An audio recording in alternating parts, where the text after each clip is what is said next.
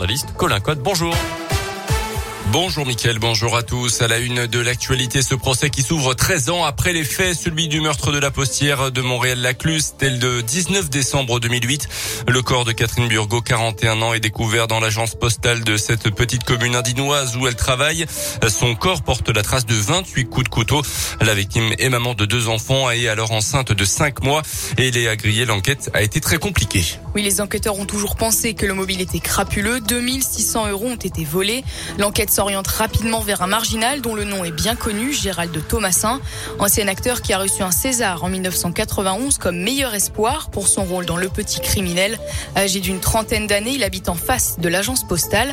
Ancien toxicomane, son comportement après le meurtre intrigue. Il est vu un mois après les faits pleurant sur la tombe de la victime. Il aurait également confié des détails sur le meurtre à deux femmes présentes au cimetière. Meurtre qu'il aurait avoué un jour de juin 2013 lorsqu'il appelle son frère alors qu'il est très alcoolisé avant de se rétracter le lendemain. L'ancien acteur est alors mis en examen et écroué. Mais en 2017, coup de théâtre dans cette affaire, un nouveau suspect apparaît, Mamadou Diallo. Il vient d'être arrêté pour le vol d'une carte bancaire et ses empreintes génétiques correspondent à l'ADN prélevé sur un sac trouvé à proximité du corps de la victime. Cet ambulancier lycéen au moment des faits effectuait en décembre 2008 un stage en entreprise à Nurieux à 5 km du village de Montréal-Lacluse. Devant les juges, il reconnaît s'être rendu le matin du meurtre dans l'agence postale où il affirme avoir découvert le corps de la quadragénaire. Il dit avoir paniqué et pris la fuite après s'être emparé d'une liasse de billets. Il nie par contre être l'auteur du crime. Fin août 2019, une confrontation est organisée entre Mamadou Diallo et Gérald Thomasin, les deux suspects. Mais l'ancien acteur ne se présente pas. Il est depuis porté disparu. Merci Léa. Un non-lieu a été prononcé concernant sa possible implication dans le meurtre de la postière. Le verdict est attendu lundi prochain. À retenir également ces cinq blessés dans un accident sur l'autoroute A42 hier matin. Un seul véhicule en cause d'après le progrès.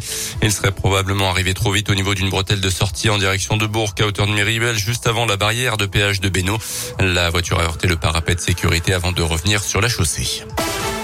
Dans l'actu également, l'ouverture officielle de la campagne électorale pour l'élection présidentielle. Ce lundi, les candidats étaient particulièrement présents ce week-end à deux semaines du premier tour. Jean-Luc Mélenchon était à Marseille, Éric Zemmour et Yannick Jadot tenaient leur meeting à Paris.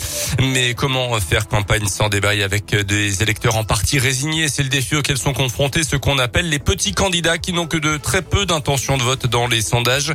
Parmi eux, il y a Philippe Poutou, le leader du NPA, était en meeting ce week-end dans la région où il a répété qu'il ne voulait pas être président président de la République, mais que cette campagne devait surtout donner un élan au futur combat.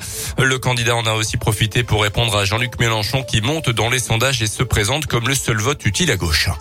Euh, Mélenchon, il a une perspective politique et de gagner et de dire que en fait la révolution c'est dans les urnes et que s'il gagne, eh bien on règle tout. Euh, nous on pense pas du tout. Quoi. Même s'il gagne, on réglera pas tout parce que le monde est beaucoup plus complexe que ça.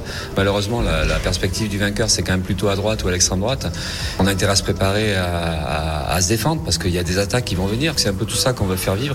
Et puis même l'idée que oui, il faut reconstruire la gauche parce que là de ce point de vue-là, on voit bien l'état lamentable de la gauche, mais pas le reconstruire euh, à, à l'image de ce que c'était. Il faut autre chose soit l'outil euh, des opprimés ou de, de, de, des gens d'en bas pour, se défendre et préparer les ripostes qui sont nécessaires. Dans le programme du NPA, on retrouve notamment la retraite à 60 ans, la réduction du temps de travail et un revenu minimum de 1800 euros net pour tous. En sport, en basket, l'élimination de la Coupe de France de la GL samedi contre Monaco en quart de finale. Les Bressons se concentreront désormais sur le championnat où ils sont 11e. En tennis, plus de Français au Masters 1000 de Miami. Gaël Monfils a été battu par un Argentin cette nuit en 16e de finale. Hugo Gaston avait lui été dominé par Cameron Norrie hier.